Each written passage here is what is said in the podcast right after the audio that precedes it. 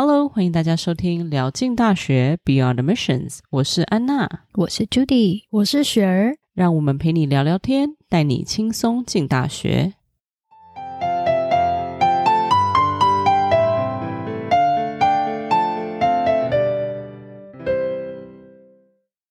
今天我们要来讨论，在大学申请过程里面最重要部分就是来填这个大学申请表的部分。每一年的八月一号，大学申请表就正式开始。然后学生跟家长也会有很多问题，关于申请截止日，还有不一样的申请表格。那也有一些不同的申请方案，譬如说 Early Decision、Early Action，还有 Regular Decision 呢。我们这一集呢，就给大家来谈谈这里面的一些细节。大家在开始这个申请表的填写季里面呢，能够帮大家比较顺利的填写，也回答大家一些常见的问题。那我们先来谈一下有哪些常见的申请表。格最常见，大家众所皆知就是 Common Application 共同申请表。那另外跟 Common Application 类似的有一个叫做 Coalition 的申请表。那比较少部分的学校会用那个申请表。那再来，如果我们是身在加州，就是 UC 申请表。这个三个这三个申请表，就是其实是我们的学生最常用的三个申请表。那 UC 当然顾名思义就是 UC 嘛，对不对？就是它就是给说 UC 学校的一个综合申请表。那 Common App 上面就是包括所有的其他学校吗？嗯，我不能说是其他学校，但是我会说绝大部分的私立学校，嗯嗯，它都是在 Common App 上面的。那另外就是比较小众一点的学校会用 Coalition，因为 Coalition 是一个 Non-profit Organization，是一个非盈利的组织。想要利用 Coalition 作为申请表的大学，他就必须等于是要给学生一个答应，就是说，哎，这个是你学费是付得起的。Financially friendly colleges 会在 Coalition 上面。现在目前越来越多学校会在 Common App 跟在 Coalition 上面都有，但是 Common App 绝对还是大多。那有少部分的几些学校是只有在 Coalition 上面，没有在 Common App 上面。比如说像是大家都听过的一些学校，举个例子，UT Austin、Rutgers、UW Seattle 这些学校都只在 Coalition 上面。哎，那如果说同样一一所学校，它也在 Common App 上面，也在 Coalition 上面，那应该填哪一个？你这个问题问的太好，我通常会推荐学生说是你要看你整个大学名单，哪一个申请表上面比较多学校，你就主要做那个申请表。那当然，如果你有单一的学校还是很想申请，比如说像是 UW Seattle，那你就另外开 Coalition 去用去填这样子。这两个不一样的 application 有哪一个比较好填，哪一个比较难填？我觉得是各有利弊诶。你说好填跟难填其实没有，因为我觉得他们两个问的问题都差不多，就是基本资料嘛，你的活动有什么，然后呃文书的部分也都大同小异。我通常会告诉学生，如果你用在 Common App 的文书，你就可以回收利用在 Coalition 上面，没有差的，就是可以两篇是一样的。当然字数可能多多少少要修改一下，但除此之外的话是可以 recycle 的。所以基本上就是说，如果同一所学校它有在 Common App 上面，也有在 Coalition 上面，其实你填哪个都是一样的意思，也没有一个比较难填，另外一个比较好填之类的。我个人认为是没有，就是看你自己的 preference。那有些学生会很早，比如说在早在九年级就开始用 Collision，因为 Collision 有个功能就是它上面有一个 locker，就是一个线上的资料库。嗯、你可以在九年级就开始把你自己各式各样的影片啊，或是说奖项啊，就开始往上丢。那如果有这个习惯的学生，那可能用 Collision 就会方便许多。但但就你要记住，有些学校并没有参加 Collision 的申请表，那你就还是得开 Common App。哦，所以这也不错，等于是帮你提早就让你整理东西进去。对，记录所有你做过的东西是，然后到时你如果其他的学校需要用 Common App，那边其实已经帮你等于你从小已经整理好在那边，当个 organizer 一样。那另外的话，我知道就是还有大家有一些问题，就是 early decision、early action 啊这些，还有一个 restricted early action，然后还有什么 ED one、ED two，就很多很多这种专有名词哈。在申请季开始之前，家长哈或是甚至学生啊，都其实不太明白这些 term 的意义是什么，它这里面到底有什么不一样？我们可以来讨论一下这个部分吗？刚刚那个名词非常多，就是。家长听到一定头晕，第一次接触想说到底差异在哪？而且词都很像，基本上就记住一个准则就好，就是说有些学校你申请了 early decision，就是学校录取你就必须要去，简单来说是这样子。early action 的话，你可以申请很多但是当然你不会申请一堆啦，就是学校录取你可以有权利说哦，我不想要去。再就是说 restrictive early action，它也是一个 non-binding，意思就是说你不见得要去，但是跟 early action 差别在哪？它加一个 restrictive，就是说它有限制，你就不能申请其他学校是 early action 的，只是说你被录取，你可以选择不去。再就是一般 regular decision 来申请。补充一个 admission plan，还有一个叫做 rolling，呃、rolling admission 就是说，诶，我一直收到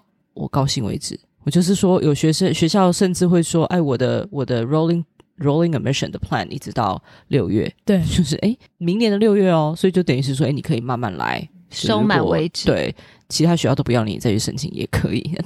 当然不是这个意思啊，但就是说你你时间很多。补充说明一下，ED 好了，ED 等于是说学生在填申请表的上有点要在 application 上面做一个电子签约，就是跟学生学校签约说，哎，你只要录我，我就会去。所以说基本上是不能破坏这个法律的 binding。而且一旦如果你被 early decision 收取以后，你是照理说你要 withdraw 你自己 from 其他的 application，是申请其他的全部都要说好喽，我不去喽，我异地上了。哎，我想再问一下那个 restricted early action，那 restricted early action 是怎样？就是只能有一所吗？就是你只能申请，它就是它就是为什么 restrict 呢？就是说你只能申请我们一家 early，但是如果上了，结果出来之后，哎、嗯，你还要考虑一下，并没有一定要来，哎，也没关系。只是说，你就只能申请我们家而已，有点有点，其实有点像变相的，要看出学生的忠诚度。是，那这个 early decision 这么的 binding，然后又签约又这样的话，它好处是什么嘞？那为什么学生要要去做这个决定？我觉得我们很多学生都有心中的那种命定大学，就是说我这辈子。一定一定，不管我上不上得了，我一定要申请某所学校。那虽然有一点点小差距，他也是要申请 ED。通常我都会推荐你，如果要申请 ED 的学校，可以申请比你自己程度再高一些的学校，就是可以再 reach higher。因为通常因为 ED 跟 regular pool 的相对比例来讲，一定是相对比较小的申请人数，所以相对来说比率录取率会增高，其实还蛮多的。嗯、那如果说合适的学生，那我当然就会推荐你说。你真的心里一个爱到不行的学校，你就 ED 吧，好不好？没有后路，这样就直接 ED 这样。对，因为就是说，如果你 ED 了一个学校，你进了完了以后，其实你心里面爱的是另外一个学校，那这样子。我真的有学生发生这个事情诶、欸，怎么办？后来他他很可爱，他 ED CMU Carnegie Mellon University，就是 Great School，他自己一直性觉得我怎么可能会上，就就上了，他就是心里这样，我怎么会上？但他其实很想去 UCLA，结果他就上了，他就是大傻眼。他就 email 问我说：“怎么办？怎么办？”而且他之前都不知道 CMU 学费很贵。哦，我说：“哦，Well，这是你应该 之前就应该要做的 research 啊。”对，因为 UC 他他是加州的学生嘛，所以说 UC 学费一定是相对便宜很多的。哦，但是没有办法，你已经异地了，哇，就是就就去吧，姑娘。她现在也活得很快乐啦。嗯嗯，哎，那如果你真的就是反悔怎么样？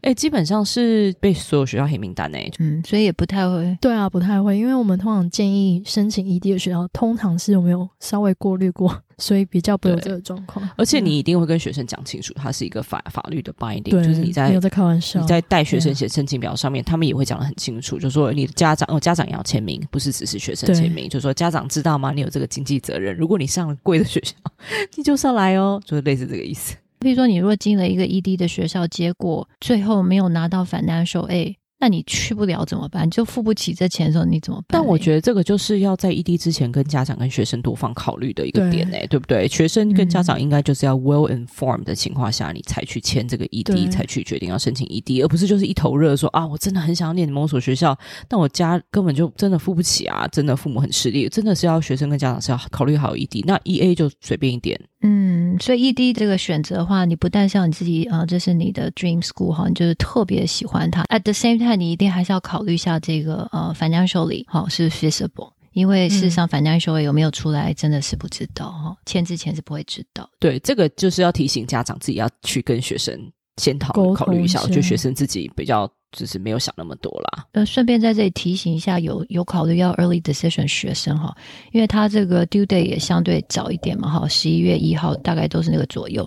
那如果要跟老师要这个 recommendation letter，要尽早跟老师说哈，不要拖到最后一秒，老师也写不出来给你哈。没错没错，老师真的会气死哦。而且很多我真的遇过很多老师直接跟学生 say no，就说抱歉没办法。那如果作为呃 college counselor 来讲的话，我们通常会。不建议哪些学生去申请 ED 跟 EA 呢？嗯，自然来说，我当然就是希望你在十 EDEA 的通常 deadline 就落在十一月初嘛。那如果说你自己是一个，比如说十二年级之前的成绩并不怎么样，还需要利用十二年级最后这个学期来证明，哎，你是 academics established，说你的 academics 是 OK 的，或者是说，哎，你的标准化测试测试成绩还正在考，还没有出来，那这些学生我觉得其实就是可以缓一缓的。有些人就在等十二月的考试成绩啊，那或者是说，比如说你下学期有一个很重要的比赛。或是说你你刚创了一个社团，但还没有什么成绩，你正在等他有什么成绩，那我觉得你可以其实申请 regular 也可以。那当然，我觉得这个就是很 student specific，我们都是要看确切这个学生是谁，他的状况是什么，我再告诉你说我们会怎么推荐。那一般来讲，如果说比如说你成绩一般般，呃，没有标准化测试成绩，活动一般般。嗯，没有什么东西，没有什么活动可以写。那这种一般来讲，我会觉得 early 并没有特别的优势。不过，如果就像我刚刚说，你心心中真的有命定大学，你一定要申请看看。Go for it，就是我觉得是没有损失啊。但是提醒你，ED 被刷掉就是被刷掉了，不是说哦，ED 被刷掉，我可不可以再申请一次 RD？没有这件事情。是是是，但是有很多时候 ED 是被 defer，他没有没有告诉你说我不要你，但是他把你 defer。所谓的 defer 就是他把你 defer 到跟 regular decision 一起去了，就你你回到回到那个大的 pool 里面去，这样子。对，通常我就跟学生讲说，defer is not a bad news，就是诶，你还有一线生机，尤其是，是如尤其是这个学校，如果是你的最爱的学校的话，那我们就继续努力，好好念书。那如果申请过 early decision one，是不是就不能再申请 early decision two？没错，就你你一个学生就只能选一个 admission plan，应该是这样讲。有个学生他是 ED one 被 school A reject，十二月底之前他知道了，那他可不可以 ED two school B？我记得是可以。因为两个不一样的 binding，那上面那个 binding 已经再见了嘛，已经没啦，对不对？没错，可以可以思考一下。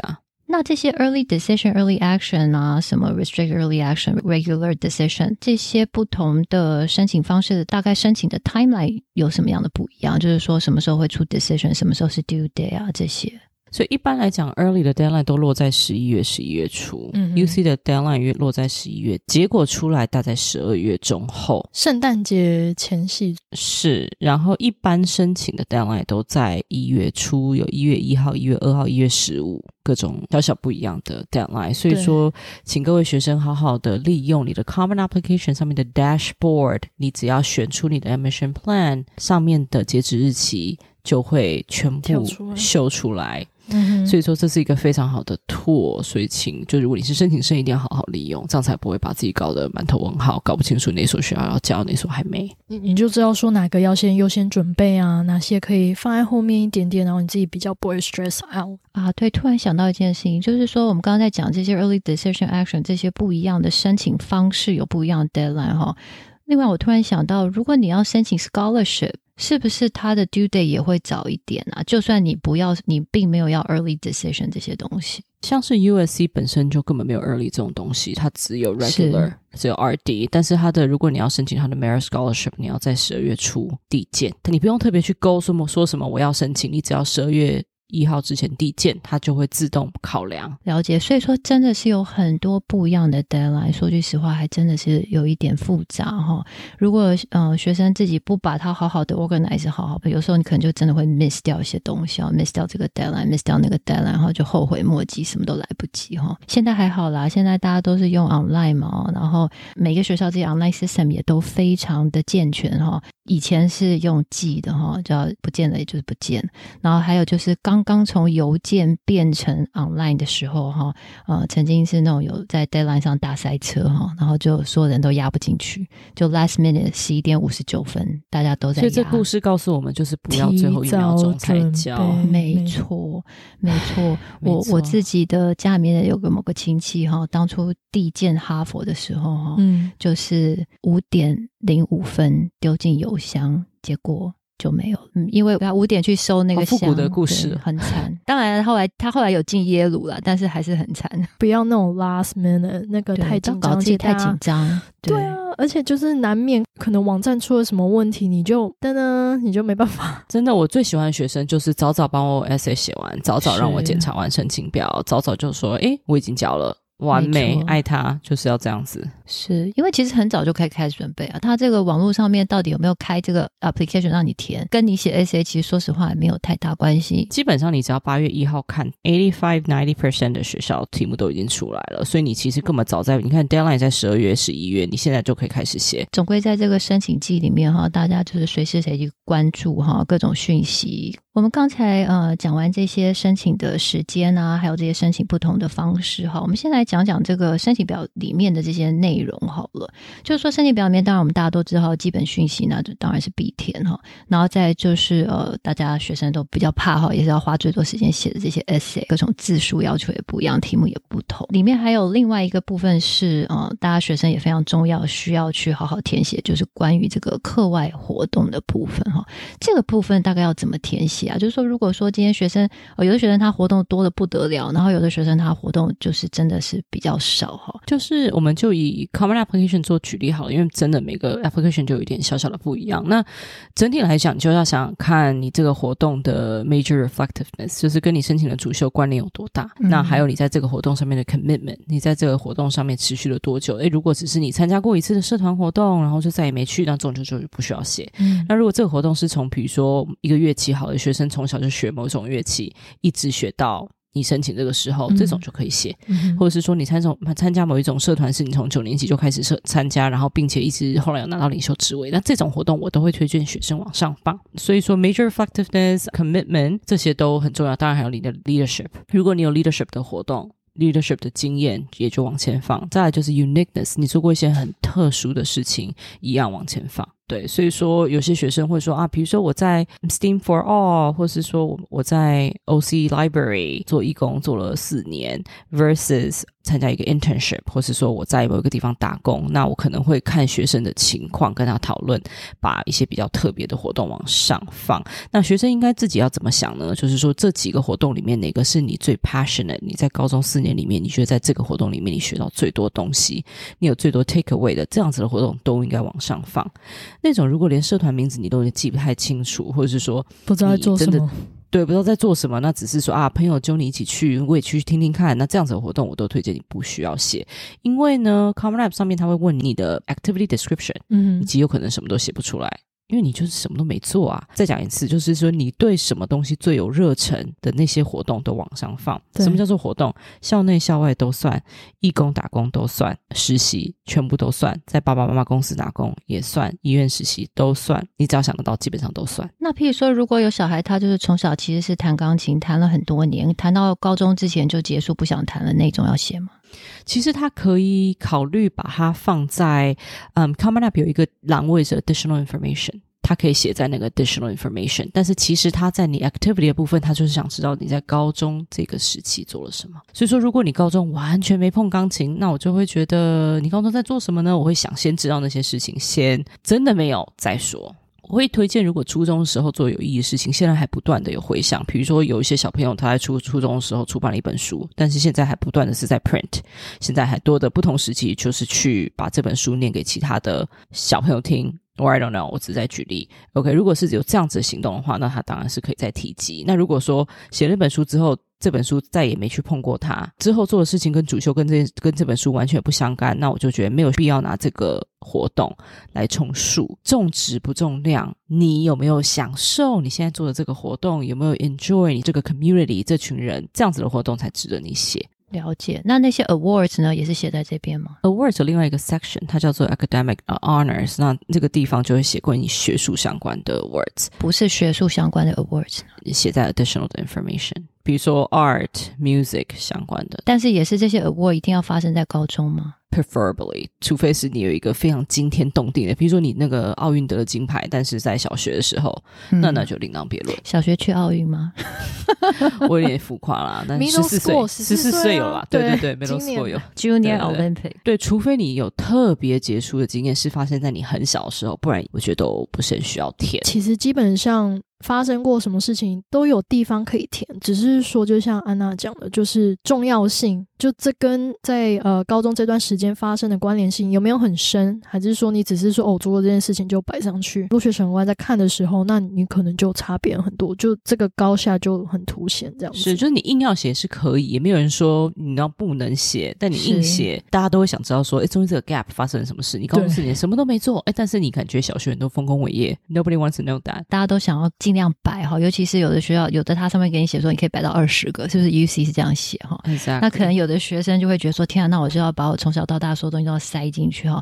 可是 Admission Officer 看了也知道你在硬摆哈。哦，为什么会知道你在硬摆呢？因为你申请表上面你必须要填写说你是几年级参加的，九十、十一、十二，总共你一个礼拜参加的时数大概多少？一年大概几周有在参加这个活动？这些都会写出来。那如果你只是写一个小时，整年只有一次的话，就他们也是看得出来。但是如果虽然是小时候的事情，可是这个小时候事情是有。连带下去到他高中做的其他事情，比如说我们说回书哈，就是说虽然这本书像刚刚安娜讲，就是说如果这本书事实上他在高中并没有继续有什么，但是就是说之后他继续在高中的时候也又出了另外一本书，就是说然后他最后的申请的东西是跟 journalism 有关系的 mass communication 关系，就是说那像这种有遗录性的这种东西，会不会想要把它带上去到 other information 里面？其实不用写到 under information，如果你在高中还有出书，你就可以放在你的 activity。里面在 description 里面，你就可以写到说，在什么时候就开始写书，甚至是其实，在写 essay 的时候，因为我相信，哎，这个东西出书 journalism 可能是他很有兴趣的，其实都可以带到一些在 essay 里面。你活动的 description 可能就只有一百五十个字元，真的是很短。那如果说你这你在这个活动里面有发生一件或两件非常 memorable 的事情，当然可以把它 expand 成你的 essay，因为你在你的 description 上面比较像是 resume style，心路历程是不会写到，所以你可以发展在你的 essay 里面。了解。如果说一个孩子他在高中之前做了很多钢琴也好，小提琴也好啊，游泳也好啊，什么东西做了一大堆，做了非常多年，可是做到九年级那年开始，因为觉得要上高中了，就这些东西就就没有再继续哈。那像这样的情况是宁愿写上还是不写？其实这个蛮常见的，这不是说很特例。高中的其实那个学业压力蛮大，然后又要课外的东西，是很多才艺。说真的，就是就结束了。对对对，嗯、就他可能他。Time management 就是忙不过来。啊、如果你自己在家有练习，也可以写，也算了。或是抒发心情的一种，也是可以把它带在，也可以算的啦。对啊，对啊。对，你不要想说啊，我没上课，没有在参加比赛了，我就没有那么 active 了。但是如果你偶一拉枝，你也可以写。各个状况下发生的事情，我们大家都还是就是有时候跟学校 counselor 或是跟外面 independent counselor 讨论，看看到底写什么东西要怎么写哈，来做一个取舍。那讲完这个活动的部分哈，那来讲讲，就是因为这个申请表本身是十一月一号开始哈，到也许一月初开始哈，中间各个不同的 deadline。但是那十二年级的成绩呢？因为基本上大部分的份申请表都是在呃十二年级成绩还没有出来之前，可能就已经出去了哈。那这十二年级上学成绩到底是会被看到吗？或是有有相对重要吗？还是就没有这么重要？你十二年级的成绩表现，一旦成绩出来之后，学校的 school counselor 他就会把成绩送到那些学校里，所以还是会被看到，所以还是很重要。下学期他是不会看到，因为就是已经就是。结束了，但是十二年下去，他是可以告诉你说，如果你读得太烂的话，我可以还是可以，就是跟你说你不用来了。虽然我之前要你，我们现在大家就知道说，在成绩的部分看到哪里哈。那哦、呃，面试是必要的吗？在这整个过程里面，基本上是不必要的。但是如果学生的口语能力好，然后善于表达自己，你是可以要求面试。但不是每所学校啦，就是 school specific。但其实你自己就可以上去学校看，它会有一个小日历表，你可以去点说啊，我想要什么时候跟谁面试。就通常只是给学生学校多一个参考，或是让学生有多一个问问题的机会。对，因为很多所谓的面试官是校友，就是好比说你家里住的那一区，那可能会有个校友代表去跟你面谈。但是如果当学校跟你 offer 说我们有这个面试的选择的时候，那如果你真的很想去这学校的话，我们通常是建议你去啊、uh, take 这个 chance 嘛。我觉得看学生情况，有些人真的是太不善言辞了，短时间内也 train 不起来，因为我觉得你的 interpersonal skill、communication skill 是现在大学很在意的一环。那如果说你真的是不是很擅长这一方面的话，没有什么加分的地方啦。但应该就是说，只要是不要在这上面出什么错啦，基本上应该照理说不会太影响你这个申请的结果。除非你真的是去见面的时候穿的邋里邋遢，然后什么都没准备，连个问题都不知道问什么，然后一问就问错。譬如说，你问说这个 major 怎么样，结果这个学校连这个 major 都没有。对，基本上不会有太大的扣分，除非你真的非常失控，或者说你根本 no show 迟到什么的，哦、大忌。对，就是完全没有准备，然后就是一副我不在乎的那个。对，他们基本上就是会派这些校友来看你这个人的气质是不是我们学校要的。没错，他就是要写一个说他对你这一整个的印象感觉，他们要写一个 report，对，一个 report。那这个 report 就是会在你的 file 里面。那只要是中规中矩，没有太大错误或是太奇怪的话，通常就是就是一个见面，互相了解，然后你也可以顺便问问一些问题，更了解这个学校，看这学校到底是不是你想去的。因为其实像之前有些家长会说啊，为什么我的小孩没有面试的机会？是不是我就没有希望？其实这是两回事。我遇过太多没有面试的机会，他就还是进了，然后反而有面试的，不见得是他要，所以这没有绝对性。对，那在递交完申请表之后，有什么需要注意的事情吗？就是不能因此就整个。大松懈，学业还是很重要，还是要好好保持。不能说哇，好，我就递交完申请表就拜，基本的成绩还是要维持。就是等于说，你还没拿到呃申请结果，以及你还没踏入那个大学之前，都是很有变数的。所以还是基本基本的东西，你还是要保持住，就是正常过生活啦。不要想说我十二年级完全大 relax，就是当做已经毕业了就。如果这样想的话，就很很危险。对，再就是说，可能学校收到你的文件之后，也许需要一些你的 supplements，一些更多的补充说明。虽然这个不是说很常见，但有可能有，或者是说，诶，学校 email 你需要你什么样的资料等等，那你也要去看。你不能说哦，好，递交完就没事，然后就好像没这件事情一样，就是还是要。主动积极去 follow up，去 track 你整个就是 status 这样子啊，这个可以提醒学生，就是等于是说你每递交一个申请表，学学校就会给你一组账号密码，就会你自己的 portal，你就应该要去把那个 portal 创好。那你在里面登进去之后，你就可以一目了然看到自己有什么资料是缺交的。学校如果要催你交任何资料，你都可以在上面看得到。之前有一个学生就是。他的文书什么都写好，申请表都写好了，但是过了一阵子之后，学校说：“诶，我们还想要再多了解你，可不可以再请你多写一篇文书？那只给你三天的时间。”诶，他三天没看 email，这个学校就拜拜了。所以说，这种真的是自己自己要注意。对，还有就是，如果你在 waiting list 上面，他有时候会来问你说，你还想不想留在这个 waiting list 上面？然后他给你一个时间，你在哪一天之前要告诉他你还想不想留在上面。你要是不讲，他就直接把你从 waiting 上面取消了，你就没有那个资格继续等。哦，这个也很重要，这真的会是悲剧。如果你事实上是很想去哈，然后莫名其妙被 waiting list 划掉。希望我们这一集呢，给到大家一些有用的讯息，在这个大学申请季里面呢，能够帮助大家回答一些可能会遇见的问题哦。那也希望大家在这个申请大学的过程里面呢，能够不要太压力太大哈。这算是一个比较辛苦过程啦啊，这个高中都是，所以在最后这个阶段，也希望大家都能够顺利。OK，那我们今天节目就先到这里，我们下集见喽，拜拜。